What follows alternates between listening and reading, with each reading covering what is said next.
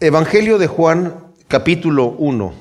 Este es el último de los evangelios, diferente a los otros tres primeros. Los primeros tres evangelios se les conoce como evangelios sinópticos, que significa que tienen más o menos el mismo tema. Eh, se supone que de ellos el primero que fue escrito, de acuerdo a la tradición histórica, es el evangelio de Marcos, pero que de alguna manera todos vienen de una fuente que se le llama fuente Q. Y Q solamente porque la palabra fuente en alemán empieza con Q, entonces le pusieron, es como si le dijéramos la, de la fuente F, porque empieza con F. Pero se supone que todos tuvieron esa fuente porque obviamente mientras estaban sucediendo las cosas no estaban escribiendo, no había reporteros que en el momento estaban escribiendo lo que estaba pasando porque la tradición en aquel entonces era oral. Lo que había sucedido era tan obvio para la gente que era una tradición oral. Al principio se comunicaba todo oralmente porque los testigos oculares estaban presentes. Pero también esperaban el inminente regreso del Señor. Pero cuando vieron que el Señor se estaba tardando y que las personas, los testigos oculares, estaban muriendo, pues entonces empezaron a escribir para, para dejar para la posteridad las historias de lo que había acontecido.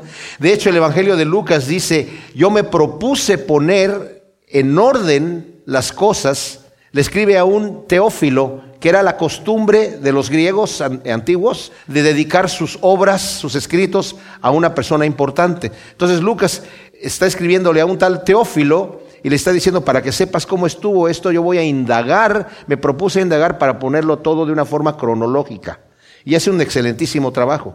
Juan es el único de los apóstoles que no muere martirizado. Todos los demás murieron como mártires. A él lo intentaron matar metiéndolo en una, en una olla de aceite hirviendo, según la tradición histórica, pero no le pasó nada. Entonces lo deportaron a la isla de Patmos cuando ya era anciano, y allá en la isla de Patmos escribió el Apocalipsis, allá tuvo la revelación del Apocalipsis. Posteriormente salió de la isla de Patmos y regresó a Éfeso, en Turquía, y ahí es en donde se considera que escribió el Evangelio de Juan, sobre todo porque le estaban insistiendo, de acuerdo a Eusebio, el historiador, dice que la mayoría de los escritores, bueno, no estábamos hablando de los que escribieron las cartas, porque las cartas las se escriben por necesidades que se ven ahí, ¿verdad? Objetivas. E incluso los apóstoles como Pablo dice, esta epístola léanla ustedes y luego pásensela a las demás iglesias y se hacían copias y se hicieron muchísimas copias. Pero los evangelios les tuvieron que exigir a la gente, dice Eusebio, a que escribieran y, y Juan también casi como por vergüenza, porque tanto le exigían que lo escribiera, dijo que voy a escribir y voy a hablar un poco de lo que los demás no hablaron. Pero qué privilegio que tengamos nosotros el Evangelio de Juan, porque es un Evangelio tremendísimo. Juan escribe entre el año 85 o el año 90 después de Cristo, no se sabe exactamente, pero en sus días finales de Juan, y es realmente impresionante lo que nos dice Juan, porque Juan se remonta, no como los demás evangelios, bueno, Lucas y Mateo se remontan a la genealogía de Jesucristo, Mateo se remonta a Abraham, Lucas se remonta hasta Adán, eh, hablándonos de la genealogía, Marcos simplemente empieza ya con el ministerio de Jesús siendo adulto, pero Juan, tanto en su eh, eh, evangelio como en su epístola, se remonta hasta el final. Y quiero que leamos del, del capítulo 1 lo que nos dice aquí. En el primer versículo dice, en el principio era el verbo, y el verbo estaba ante Dios, y Dios era el verbo. En un principio éste estaba ante Dios. Todas las cosas por Él fueron hechas y sin Él nada de lo que ha sido hecho fue hecho. En Él había vida y la vida era la luz de los hombres. La luz resplandece en las tinieblas y las tinieblas no prevalecieron contra ella. Hubo un hombre enviado de Dios de nombre Juan. Aquí se habla de Juan el Bautista. Este vino como testigo para que diera testimonio de la luz, a fin de que todos creyeran por él. No era él la luz, sino para que diera testimonio de la luz la luz verdadera que alumbra a todo hombre al venir al mundo. Estaba en el mundo y el mundo fue hecho por él, pero el mundo no lo conoció. A lo suyo vino y los suyos no lo recibieron. Bueno, nos habla, dice que en el principio era el verbo y el verbo estaba ante Dios y Dios era el verbo. La palabra verbo en griego es la palabra logos. Las Biblias en inglés la traducen como palabra, que eso significa también. La palabra logos en muchas partes de la escritura significa palabra, simple y sencillamente.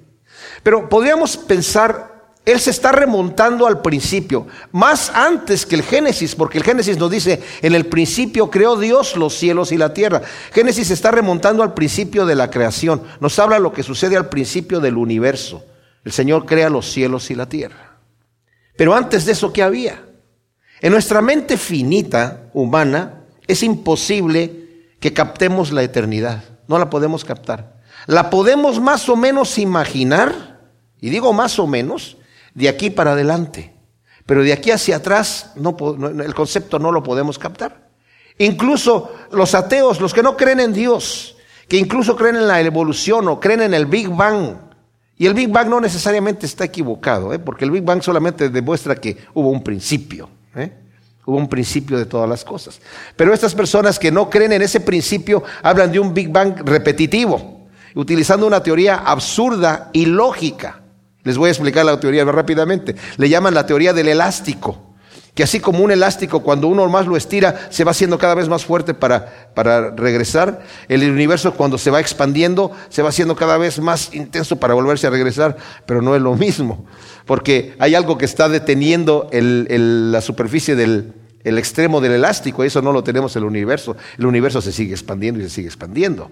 Y ellos dicen que cuando se expande desde un momento dado, se regresa otra vez y vuelve a ser otro Big Bang y luego otro Big Bang. Pero no explican de cualquier manera de dónde viene todo, de dónde viene la materia, de dónde viene la energía. De cualquier manera, las cosas que están aquí, aquí están. Seamos quien seamos y sea lo que sea, las cosas están aquí. Ese argumento no responde la pregunta básica del hombre, ¿quién soy, de dónde vengo y a dónde voy? No, la Biblia sí lo explica, las escrituras sí las explican, el mensaje del Evangelio lo explica. Y aquí nos está diciendo esto, en el principio era el logos, y el logos estaba ante Dios y Dios era el logos. Ahora, ¿por qué no dice Juan, en el principio era el Hijo de Dios? Porque más adelante va a decir que este logos, este verbo, es el Hijo de Dios.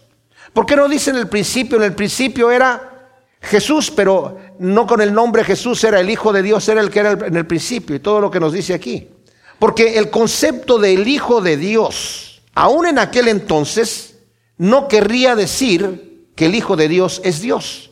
Al contrario, hubiera estado lo más alejado posible de ese concepto, de pensar que el Hijo de Dios pudiera ser Dios mismo. Pero en cambio, para los judíos, el logos, la palabra, de Dios era el concepto que ellos tenían de Dios. En algunos escritos antiguos, hebreos, cuando decía que Dios se acercaba al hombre o que el hombre debía acercarse a Dios, decían la palabra de Dios se acerca al hombre o el hombre se acerca a la palabra de Dios. Para ellos el concepto de la palabra de Dios era Dios. Y lo tenían bien claro. El Salmo 33, por medio de la palabra constituiste todas las cosas que están hechas. En el principio dijo Dios, sea la luz, y la luz fue hecha. Y dijo Dios, produzca esto. Y dijo Dios, y dijo Dios, y dijo Dios. En el concepto hebreo, cuando le dirían a un hebreo, en el principio estaba la palabra, dirían ellos, por supuesto que sí, la palabra de Dios. Para los griegos también. La palabra era el concepto intelectual del cual provenían todas las cosas. Porque aunque tenían sus dioses como Zeus o Hermes, que eran como superhombres, ellos mismos habían sido formados por la palabra. Y me encanta porque Juan está utilizando una terminología de su época. Qué tremendo, ¿eh? De su época contemporánea que la gente entendía para decirles, en el principio era el verbo. Y los, los helenistas, los, los griegos y los judíos hubieran dicho, por supuesto, eso ya lo sabemos. En el principio era logos. Ahora, me gusta que en la traducción en español dice verbo, porque como dije, la palabra logo significa palabra, pero aquí también significa palabra en acción, palabra en poder, que era el concepto que tenían tanto los griegos como los judíos. No una palabra nada más, sino es una palabra que tiene poder. La palabra de Dios tiene poder cuando dice sea la luz, la luz está. Produzca la tierra, la tierra produzca. Que se separen las aguas, se separan las aguas. No es como nosotros que nos podemos parar a decir las cosas y no pasa nada, ¿verdad? La palabra de Dios es el poder de Dios que tiene Él. Como yo decía, hay gente que sí cree que con la palabra van a, hacer cosas, pero la Biblia no dice eso. Dios en su palabra, Él sí tiene el poder de con la palabra hacer las cosas, porque Dios tiene esa, ese poder en su palabra. Entonces, en el principio era el verbo, el logos. Y luego nos dice, y el logos estaba ante Dios y literalmente, algunas de sus Biblias dicen, y el verbo era Dios. Pero literalmente en el griego dice, y Dios era el verbo. Es totalmente diferente cuando lo vemos así. Ahora, este es un detalle importante. Cuando nos dice, en el principio era el verbo, y el verbo estaba ante Dios, y luego en el versículo 2 nos dice, y en un principio este estaba ante Dios, lo afirma nuevamente. Quiere decir que este verbo aunque es Dios, porque dice, y Dios era el verbo, es otra persona. No es un Dios con tres máscaras. No son tres dioses tampoco. Lo voy a explicar un poquito más adelante esto. Sino que es tres personas, como sabemos en la Trinidad, del mismo Dios. En el libro de Eclesiastés a veces no se traduce correctamente bien, pero literalmente Salomón está diciendo, acuérdate de tus creadores en el día de tu juventud. Es el texto correcto. Y lo que sí tenemos en casi todas las Biblias es cuando el Señor está creando a Adán, el mundo dice, hagamos al hombre a nuestra imagen y semejanza. Y cuando está a punto de destruir la tierra, también el Señor nos, habla en plural acerca de las acciones de Dios. Elohim, Elohim, que es la palabra por la cual se conoce a Dios, es plural. Quiere decir literalmente dioses. Pero dice, Israel, oye, Elohim, tus dioses, uno es. No son tres dioses. Los judíos nos culpan, y también los musulmanes, de que nosotros somos politeístas, que tenemos varios dioses. Tenemos Dios Padre, tenemos Dios Hijo, tenemos Dios Espíritu Santo. Y los judíos dicen, eso está equivocado. Los musulmanes también dicen, está equivocado. Pero nosotros sabemos que es el mismo Dios. Ahora, ¿cómo se constituye Dios en tres personas diferentes siendo un solo Dios? Eso yo no lo puedo explicar. No podemos explicar la naturaleza de Dios. Pero Dios nos está diciendo, mira, nada más entiende una cosa, Israel, tus dioses son uno, es un solo Dios. De manera que Cristo puede estarle diciendo a Felipe, le dice, el Señor les dice, este, ustedes conocen el camino a donde yo voy, le dice Tomás, Señor, nosotros no conocemos el camino, ¿cómo vamos a saber a dónde vas? El Señor dice, yo soy el camino, la verdad y la vida, y nadie viene al Padre sino por mí. Y ustedes conocen al Padre porque lo han visto. dice Felipe, Señor, perdón, pero no lo hemos visto. Muéstranos al Padre y nos basta. Y le dice Felipe, ¿que no me conoces cuánto he andado yo contigo? El que me ha visto a mí, ha visto al Padre. Pero que no son dos, sí son dos, pero el que me ha visto a mí, dice, dice Pablo, él es la imagen real, la sustancia del Dios verdadero. Ese Cristo que nosotros vimos, bueno, nosotros no lo vimos físicamente, pero los que fueron testigos oculares pudieron ser testigos del Dios verdadero. Ese es un misterio y un concepto tremendísimo.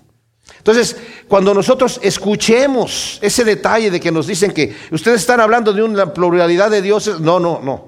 Y tampoco somos panteístas. El panteísmo dice que todo es Dios. Todo proviene de Dios y por lo tanto es parte de Dios. Nosotros somos parte de Dios porque provenimos de Dios. Este púlpito es parte de Dios porque proviene de Dios. Y en cierta manera, cuando uno lo ve desde ese punto de vista, el bien y el mal dejan de existir. El asesino es parte de Dios, la pistola que trae en la mano es parte de Dios, la bala también, la víctima es parte de Dios. Entonces Dios está interactuando consigo mismo y se acabó el problema.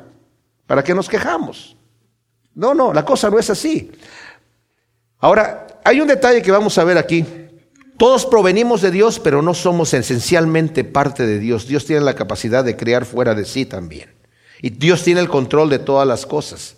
Y vamos a ver en un momento más una cosa que medio puede confundir a algunos, pero el Padre es Padre de todos. El Padre es Padre de todos, pero no todos son hijos de Dios. ¿Ok? El Padre es Padre de todos los seres humanos, pero no todos los seres humanos son hijos de Dios. Que eso lo vamos a explicar un poquito más. Pero viene parte de esto que viene diciendo aquí. Entonces, en un principio era el verbo. Fíjense que cuando nos dice aquí, algunos de sus Biblias dice en el principio, está mal puesto ese artículo ahí. Porque está hablando de, en un principio ya existía. Es lo que está diciendo aquí. Ya existía el verbo. ¿Desde cuándo? Desde siempre. Eternamente. Dios es eterno y el verbo existía eternamente. Los testigos de Jehová y los mormones dicen que no, que eh, fue creado, que fue engendrado en un momento dado en el, en el pasado, pero que en un momento dado había un momento en donde el Hijo, el verbo, no existía. Imposible. Porque el versículo 3 dice, todas las cosas por Él fueron hechas y sin Él nada de lo que ha sido hecho fue hecho. O sea, todas las cosas que han sido hechas, pues él, si fue hecho, entonces él debería estar incluido allí. ¿Me explico? Porque todas las cosas que fueron hechas han sido hechas por él. Y sin él nada de lo que ha sido hecho fue hecho. Esto es bien profundo, nos da una unidad con el creador del universo más allá de lo que podemos captar. Porque si nos imaginamos en un pasado donde no había nada más que Dios, en una eternidad, eh, es que como les digo, nosotros no podemos pensar en la eternidad hacia atrás. Bueno, ¿desde qué punto de repente empieza el Señor a crear? me imagino. O sea, eh, eh, eso, eso que nos queda fuera del, de, nuestro concepto. Ahora, quiero que veamos, por ejemplo, en, en Colosenses capítulo 1, ahí también nos, hablándonos de Jesucristo, nos dice así, en el versículo 15 dice, él es la imagen del Dios invisible, el primogénito de toda creación. Hablando acerca de Jesucristo, cuando dice primogénito no se refiere al primer creado, sino en preeminencia. En preeminencia. La palabra primogénito también, aparte de significar el primer hijo o el hijo mayor, significa el que tiene el, el principado, el superior porque en Él fueron creadas todas las cosas en los cielos y en la tierra, visibles e invisibles, tronos, dominios, principados, potestades, todo fue creado por Él y para Él. Él es antes de todas las cosas y todo subsiste en Él. O sea, Él tiene el control de sostener todas las cosas. Esto es bien interesante porque se imaginan nuestra vida misma, nuestro cuerpo, el latido de nuestro corazón aunque Dios ha hecho que las cosas funcionen por sí mismas, Él está sosteniendo todo en la mano. Y el momento que Él lo deja ir, desaparece.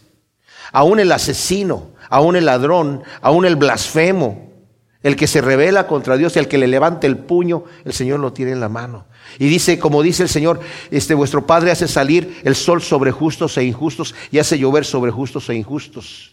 Ustedes entonces, por lo tanto, amen a sus enemigos para que sean perfectos, como nuestro Padre que está en los cielos es perfecto, que hace salir su sol sobre justos e injustos. Wow. Entonces nos dice aquí, sin Él nada de lo que ha sido hecho fue hecho. En Él había vida y la vida era la luz de los hombres. Él es capaz de darnos vida y a eso vino. Yo he venido para que tengan vida, dice el Señor, y una vida abundante. ¿Por qué? Porque nosotros hemos estado muertos en nuestros pecados. Nosotros espiritualmente hemos estado muertos y mis amados, la regeneración que viene a hacer el Señor en nosotros, fíjense lo que les digo que es, una regeneración es resucitar nuestro espíritu. Hemos estado muertos en delitos y pecados, nacemos muertos. Por cuanto Adán pecó, murió espiritualmente y tuvo que ser regenerado por el poder de Dios. Y cuando venimos delante de Dios, Él nos regenera. Por eso el hombre natural que no conoce a Cristo, las cosas de Dios le parecen locura. Dicen, ¿de qué están hablando? Están hablando puras locuras. ¿Quién puede creer estas cosas? Pero la persona que tiene la mente de Cristo se maravilla de la sabiduría de Dios. Él, en Él había vida y la vida es la luz de los hombres. La luz en las tinieblas resplandece y las tinieblas no prevalecieron contra ella. Aunque nos va a seguir hablando de la luz, solamente quiero decir una cosa. Él es la luz de los hombres. La luz vino y alumbró a todo hombre. Más adelante nos lo va a decir. De hablando de la luz verdadera. Porque miren, aquí dice, hubo un, hubo un hombre enviado de Dios de nombre Juan, este vino como testigo para que diera testimonio a la luz, a fin de que todos creyeran por él. Él no era la luz, sino para que diera testimonio a la luz. En mi Biblia aparece un paréntesis desde el versículo 6 hasta el versículo 8. Y este paréntesis solamente está diciendo, Juan habló de esa luz. Él no era la luz, pero él estaba hablando de la luz. Y a veces cuando vemos este paréntesis tan largo nos puede distraer de, la, de, lo que nos viene diciendo, que fue lo siguiente. Dice, la luz resplandece en las tinieblas y las tinieblas no prevalecieron contra ella, dice el versículo 5. Y de ahí nos saltamos al 9. La luz verdadera que alumbra a todo hombre al venir al mundo. Estaba en el mundo y el mundo por él fue hecho, pero el mundo no le conoció. Y esto significa lo siguiente. La luz de Dios vino y alumbró a todo hombre. ¿Qué quiere decir la luz de Dios? La luz de Dios es la verdad. Yo cuando ando en tinieblas, ando en mentira, ando engañado, ando con los ojos tapados. Es como cuando entro a un cuarto oscuro y se apaga la luz y el cuarto está lleno de muebles y de objetos donde si yo ando caminando y no veo lo que hay ahí, tropiezo porque no puedo alcanzar a distinguir lo que está sucediendo ahí. Pero cuando se enciende la luz, mientras yo tenga la capacidad de ver, veo los objetos que la luz manifiesta y puedo caminar libremente sin tropezar. Nosotros como hombres muertos espiritualmente andamos tropezando, pensando que andamos caminando propiamente bien en este mundo, pero andamos tropezando una y otra vez. ¿Por qué? Porque andamos en tinieblas. Ahora viene la luz de Dios y ustedes dirían, bueno, todos diríamos, entonces llegó la luz de Dios y ahora ya todos podemos andar bien, claramente, sin tropezarnos. Efectivamente. Pero ¿qué sucede en el capítulo 3 de Juan? Dice el Señor, esta es la condenación que la luz vino al mundo, pero los hombres amaron más las tinieblas que la luz, porque sus obras eran malas y no las quisieron traer a la luz para que sus obras no fueran reprendidas. Y esto es realmente algo trágico que sucede en la humanidad. La gente que dice, a mí no me importa saber lo que dice Dios, yo no quiero saber lo que dice la Biblia, no quiero saber nada de Dios, yo quiero seguir viviendo mi vida como vivo, porque no quiero que nadie me diga que estoy viviendo mal. No quiero que me jalen las orejas, no quiero que me regañen. Y voy a seguir viviendo en la mentira, no importa que me tropiece, no importa que me caiga y me sangre.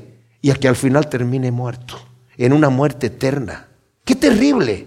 Uno puede decir, pero ¿a qué personas se le ocurriría hacer una estupidez como esta? A la mayoría de la gente.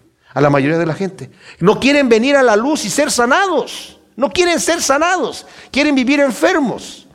Yo conozco personas, mis amados, que, están enfermas y se están quejando todo el tiempo de su condición. Ay, es que estoy mal, así es que mira que no. Y cuando uno quiere ayudarlos, déjame en paz, suelta. Y me doy cuenta, una vez me pasó con un pariente. Y me di cuenta, este señor solamente quiere que tengan, le tengan lástima. No quiere ayuda. Quiere seguir que le estén ayudando. Ay, es que no puedo, es que, ay, ay, ay. Si ya sabe el camino que tiene que tomar y si no lo sabe, se le está ofreciendo y no lo quiere tomar, es porque no quiere salir de allí, de esa basura. Y esa es la condenación. La palabra condenación significa, ese es el veredicto que te echas tú en contra de ti mismo. Que la luz vino al mundo y los hombres amaron más las tinieblas que la luz, porque sus obras son malas y no quisieron traerlas a la luz para que no fueran reprendidas. Pero hay de aquel, aquella persona. Porque si no son reprendidas, va a llegar un día en donde no le van a decir, ay, pues pobrecito, no pudiste pasar, no llegaste a la luz. Va a sufrir, va a sufrir el final de la meta del camino de tinieblas que es la condenación eterna. Lo crean o no lo crean. Esa es la realidad. La Biblia no es un cuento de hadas, no son fábulas. La luz viene a traernos vida. En él había vida. La vida era la luz de los hombres. Si los hombres rechazan la luz, prefieren la muerte porque prefieren las tinieblas. Qué terrible, qué terrible. Dios nos libre. Juan capítulo 1, vamos a leer nuevamente desde el versículo primero. En un principio el verbo y el verbo estaba ante Dios y Dios era el verbo. En un principio este estaba ante Dios. Todas las cosas por él fueron hechas y sin él nada de lo que fue hecho fue hecho. En él había vida y la vida era la luz de los hombres. La luz resplandece en las tinieblas y las tinieblas no prevalecieron contra ella. Hubo un hombre enviado de Dios de nombre Juan. Este vino como testigo para que diera testimonio de la luz a fin de que todos creyeran por él. No era él la luz, sino para que diera testimonio de la luz. La luz verdadera que alumbra a todo hombre al venir al mundo estaba en el mundo y el mundo fue hecho por él, pero el mundo no lo conoció. A lo suyo vino y los suyos no lo recibieron. Pero a todos los que le recibieron, a los que creen en su nombre, les dio potestad de ser hechos hijos de Dios, los cuales no nacieron de sangres, ni de voluntad de carne, ni de voluntad de varón, sino de Dios.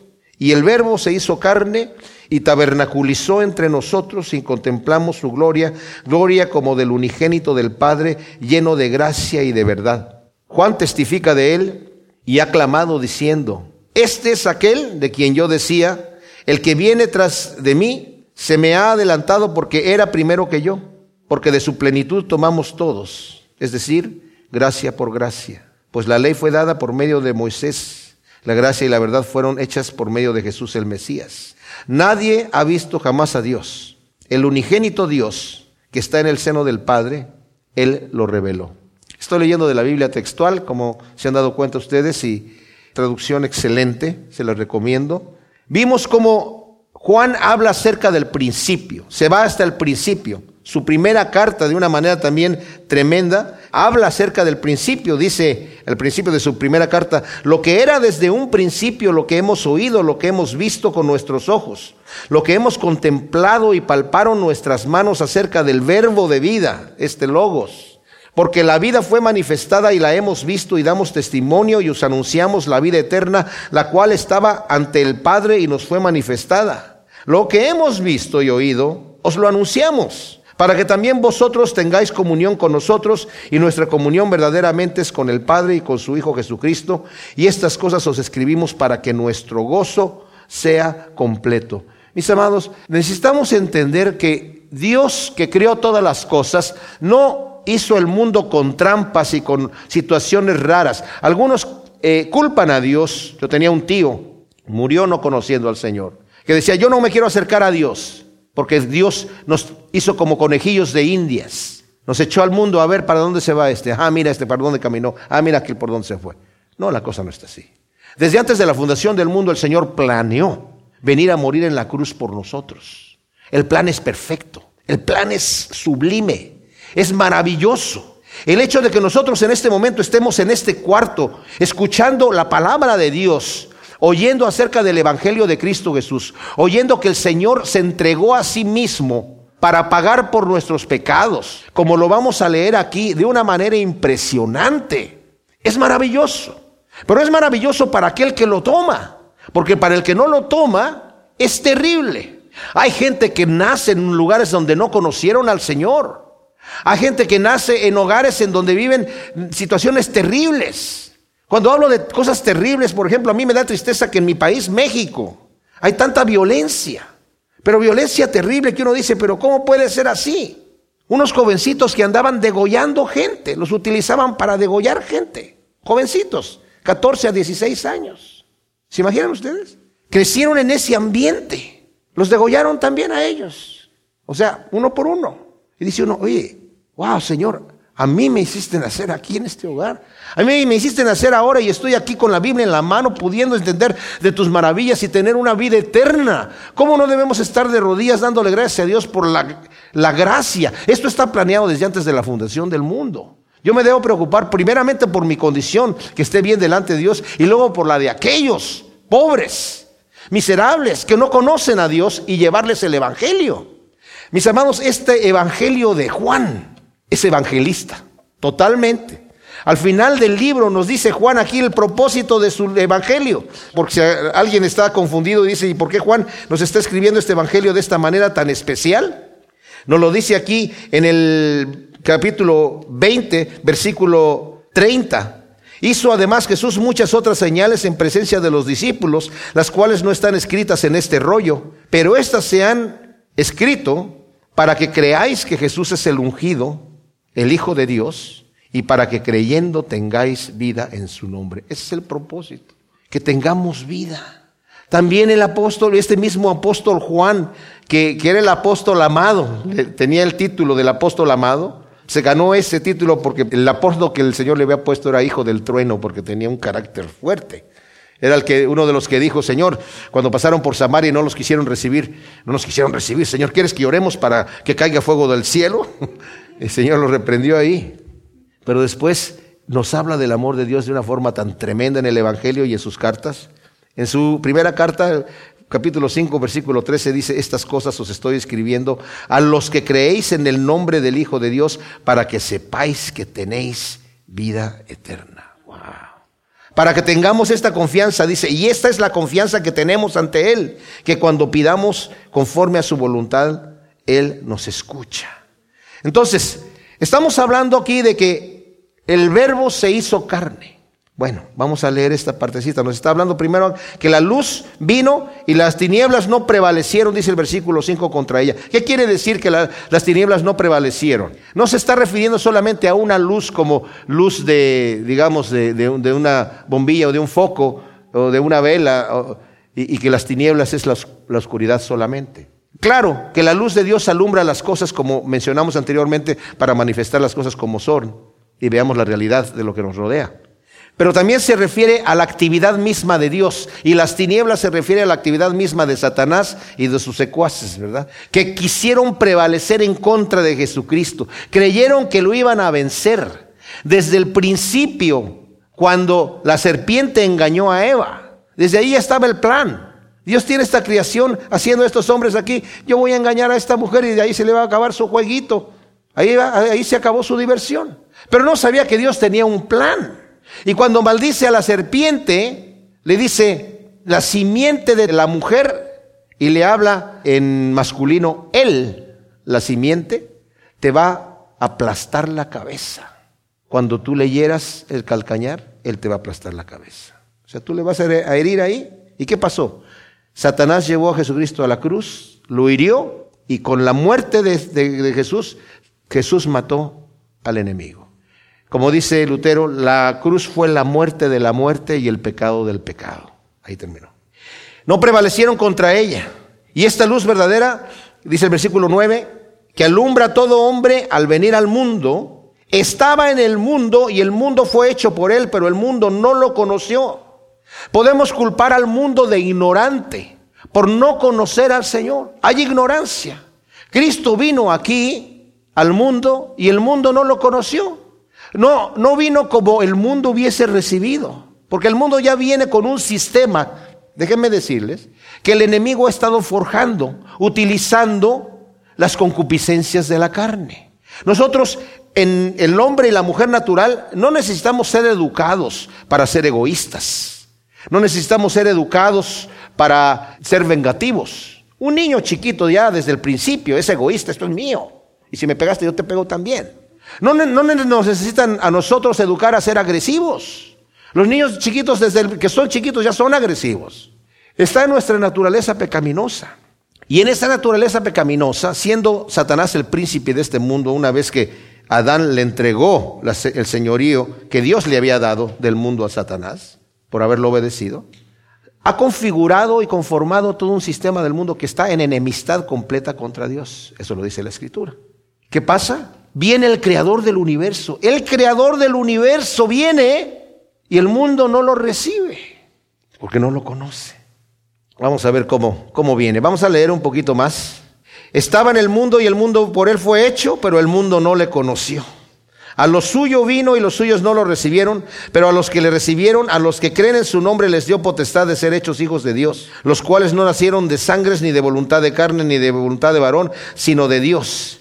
Y el verbo se hizo carne y tabernaculizó entre nosotros y contemplamos su gloria, gloria como del unigénito del Padre lleno de gracia y de verdad. Ahora, leí hasta ahí porque quiero tomar primero el versículo 14 y luego regresarme un poco a ver los otros versículos. Fíjense lo que está diciendo aquí. El verbo se hizo carne.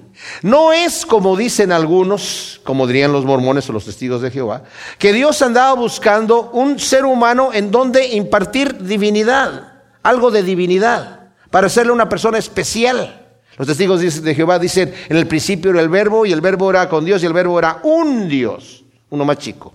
Entonces ellos creen en la pluralidad de dioses. Los mormones también, que dicen como, como Adán fue, Dios fue anteriormente, ¿verdad? O sea, eventualmente si tú eres un buen mormón, eventualmente vas a terminar siendo un Dios con tu propio planeta y vas a tener tus gentes allí, ¿verdad? Entonces, pluralidad de Dios. No, Acá se está refiriendo a la deidad encarnada. son dos cosas totalmente diferentes. Cuando Salomón estaba haciendo el templo y terminó de construir el templo, que era una maravilla arquitectónica impresionante, no solamente era una cosa increíblemente bien diseñada, con oro y plata y un montón de cosas preciosísimas ahí, sino que la arquitectura misma venía diseñada por Dios mismo, ¿se imaginan ustedes?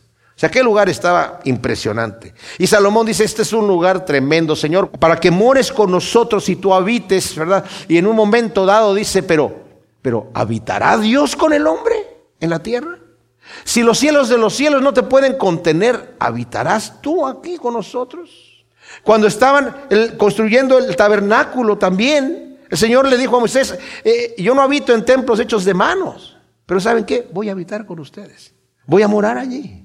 Eso no confina a Dios ahí en ese momento, en donde Dios aquí nomás llegó. Y cuando yo salgo afuera, Él no me está viendo. Que era lo que los israelitas creían. Dios nos ve, no ve. Mientras yo no te esté mirando. Tenía una caricatura de este caricaturista Quino, el argentino, donde se ve un tipo que tiene una cara así como de avaro, haciendo cuentas, eh, y tiene un Cristo ahí al lado y le está tapando al Cristo así mientras está haciendo sus cuentas chuecas, como para que el Cristo no, le, está dando la espaldita así, como para que el Cristo no se fije. Como si yo dijera, ay, me tapó, ya no le vi los ceros que le estaba aumentando ahí a la cosa. Él está en todos lados, pero el verbo se hizo carne. Esa es la maravilla más grandiosa que Dios pudo haber hecho a favor nuestro. Dios mismo tomó carne nuestra. Ahora debemos entender que Él era hombre, hombre normal, sin dejar sus atributos divinos, absolutamente, tomó cuerpo de hombre, limitándose a sí mismo, limitándose en las limitaciones humanas. Tomó forma de siervo, dice Filipenses 2, literalmente tomó forma de esclavo y se humilló a sí mismo hasta la muerte y muerte de cruz por amor a nosotros.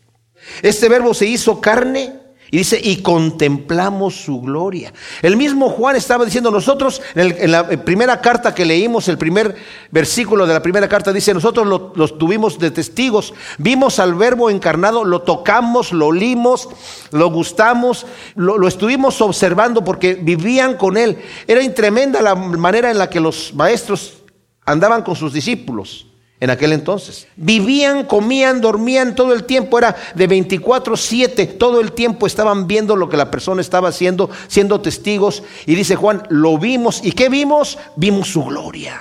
Gloria como el unigénito del Padre. Esta palabra unigénito la estaba yo viendo en el diccionario de la Real Academia Española y tiene dos definiciones. ¿Quiere decir hijo único o quiere decir el eterno, y lo dice así, el eterno y no creado Hijo de Dios. El verbo dice, el eterno y nunca creado, sino viviendo con Dios constantemente. Vimos su gloria como del unigénito del Padre, lleno de gracia y de verdad.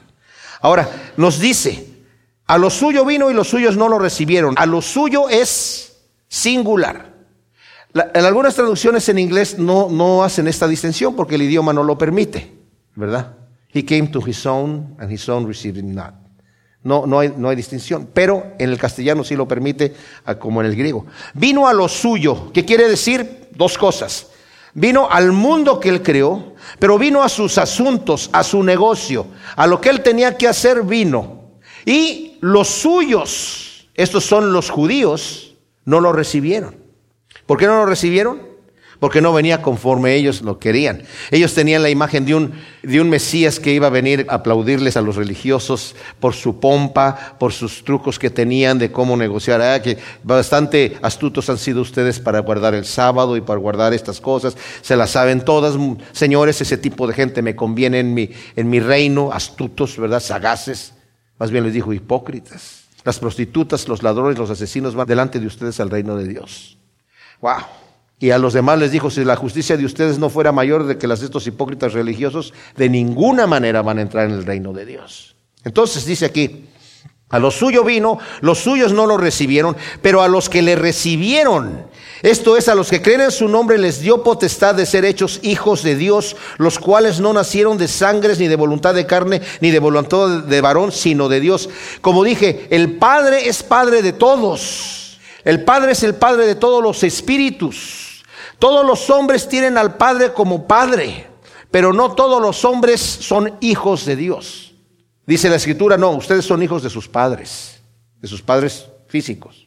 Para ser hijo de Dios necesito ser adoptado. ¿Y qué necesito para ser adoptado? Necesito nacer de nuevo. ¿Y qué necesito para nacer de nuevo? Necesito acercarme al Señor y creer. Ahora dice aquí, no es de, sangres ni de voluntad de hombre ni de varón. ¿Qué quiere decir esto? Que no es porque yo nací porque mi abuelo fue pastor o fue predicador o es un siervo de Dios o mi primo, mi hermano. No, tiene que ser personal. Pero tampoco es porque yo quiero hacerlo, me voy a hacer hijo de Dios. Tampoco es por ese motivo. O tampoco porque alguien me empuje para que yo llegue a ser hijo de Dios. Tiene que ser por voluntad de Dios. Entonces podemos decir, entonces si Dios no quiere que yo nazca de nuevo o no nazco de nuevo, efectivamente. Ah, pues entonces ¿cómo le hago? Bueno, la pregunta es, ¿quieres nacer de nuevo? ¿Quieres creer en Cristo Jesús? ¿Quieres acercarte a Dios? Dijo él, el que a mí viene yo no le echo fuera. Y lo que esto quiere decir es esto, es como una puerta que dice, yo acepto al Señor. Porque hay corrientes doctrinales que eh, siempre se están peleando con este asunto. Y dices tú, ¿lo aceptaré o no lo aceptaré? Bueno, lo voy a aceptar. Y pasas y yo acepté a Cristo, aleluya, yo, ya yo te acepté. Y cuando volteas a ver la puerta, atrás dice, yo te acepté a ti. O sea, en realidad es que no podemos quejarnos de decir, Señor, es que yo no entré porque si tú ya no me tenías planeado para que yo no entrara, eso no, no, no va a ser. Hay gente que dice que algunos van a entrar, que ellos no quieren entrar, pero que Dios sí quiere que entren. Y hay unos que quieren entrar, pero Dios no los tiene predestinados para que entren y esos no van a entrar. Eso la Biblia no lo enseña en ninguna parte, mis amados. En ningún lado lo enseña la Biblia. Lo que enseña el Señor es que dice, el que a mí viene, yo no le echo fuera. A los que creen en su nombre, aquí dice, a todos los que lo recibieron, a los que creen en su nombre, ahí está el paso, lo recibes, crees en su nombre, te da potestad de ser hecho hijo de Dios. Y eso no fue por tu propia voluntad ni por voluntad de que otra persona te empujó, ni porque te llevó al altar y aceptar al Señor y tú no querías, o porque tu papá o tu hermano o tu mamá o tu hijo es pastor o siervo de Dios, no. Y como dijimos, el verbo se hizo carne, tabernaculizó entre nosotros y contemplamos su gloria como del unigénito del Padre, lleno de gracia y de verdad. Juan testifica de él y ha clamado diciendo, este es aquel de quien yo decía, el que viene tras de mí se me ha adelantado porque era primero que yo. Juan era seis meses más grande, mayor digo, que el Señor Jesús. No obstante está entendiendo, Él es mucho antes que yo. Está entendiendo esto. Porque de su plenitud tomamos todos, es decir, gracia por gracia. Pues la ley fue dada por medio de Moisés la gracia y la verdad fueron hechas por medio de Jesús el Mesías. Y esto lo que quiere decir es esto. El hombre peca, el hombre se revela contra Dios. ¿Y qué sucede? El Señor para arreglar la situación envía su ley. El hombre andaba sin ley. Aunque Dios comunicó al principio a nuestros primeros padres, Adán y Eva, las cosas que tenían que suceder, y no sé qué relación tenía también con los hijos de Adán. Porque ustedes saben cómo Adán y Caín entraron a dar un sacrificio al Señor y Dios se comunicó con ellos verbalmente. El sacrificio de Abel fue aceptado, el, de Caín rechazado y Caín se molestó y Dios viene a él y le habla personalmente. ¿Por qué está decaído tu rostro? Si bien hicieres, no, no, no serías aceptado, pero como hay maldad en tu corazón, a mí no me interesa tu sacrificio, no me interesa tu ofrenda, me interesa tu corazón, si estás bien. Y cuando después que mata a su hermano, le dice, ¿dónde está tu hermano? No sé, ¿acaso yo soy su cuidador? Y le dice, la sangre de tu hermano clama desde la tierra. Había una comunicación. Y ha habido comunicación de Dios a través de diferentes situaciones, pero el Señor manda su ley después al hombre. Y con esa ley era para que el hombre supiera, esto es lo que Dios demanda de mí, pero trae frustración. Porque ningún hombre es capaz de guardar los mandamientos. Como dice Pablo, la ley es nuestro ayo, es nuestro guía que nos lleva a Cristo Jesús. La ley nos desespera. Nos desespera diciendo, como, como David está diciendo, amo tu ley, pero también dice, mi pecado está sobre mí, pasa sobre mi cabeza. Porque ve su condición de pecador, aunque ama la ley de Dios y está tratando de obedecerla, se da cuenta de su limitación y de su carnalidad y de su torpeza espiritual. Como todos la tenemos. Pero cuando llegamos a Cristo desesperados, Él nos recibe y ahora dice, es gracia sobre gracia, gracia por gracia. Primero viene la ley como una gracia, pero después viene la gracia misma y la verdad por medio de Jesús el Mesías. Ahora tenemos la revelación completa. Tenemos el Espíritu Santo que nos permite vivir la vida de Dios. Como ayer estaba compartiendo en otra iglesia en, eh, la noche, que le estaba hablando acerca de segunda de Pedro capítulo 1, el Espíritu Santo nos ha dado todo lo que necesitamos en nuestra vida para vivir literalmente como Dios manda. Nos ha dado promesas, nos ha hecho adoptivos, nos da esperanza viva y nos capacita espiritualmente con el poder de Dios para caminar rectamente. Y si no lo hago es porque no quiero. Dice, pero por eso mismo, por cuanto tienes ese poder, con toda diligencia añádele a tu fe acción, virtud, a la acción conocimiento, al conocimiento dominio propio, al dominio propio paciencia, perseverancia, constancia. A eso le añades eh, piedad, relación con Dios, a eso afecto fraternal y a eso el efecto fraternal, ágape, el amor ágape. Y haciendo esas cosas, manteniéndote allí, no vas a caer jamás y vas a tener amplia y generosa entrada en el reino de nuestro Señor y Salvador Jesucristo. Gracia por gracia. Y concluye diciendo, nadie ha visto a Dios jamás.